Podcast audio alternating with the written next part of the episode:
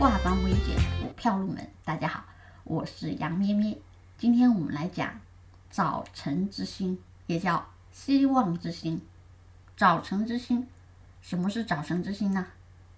和黄昏之星相对应，它也是三根 K 线组成，但是第一根是阴线，第一根是阴线、中阴线或者大阴线，接着是十字星。小阴线、小阳线，再接着才是中阳线、大阳线。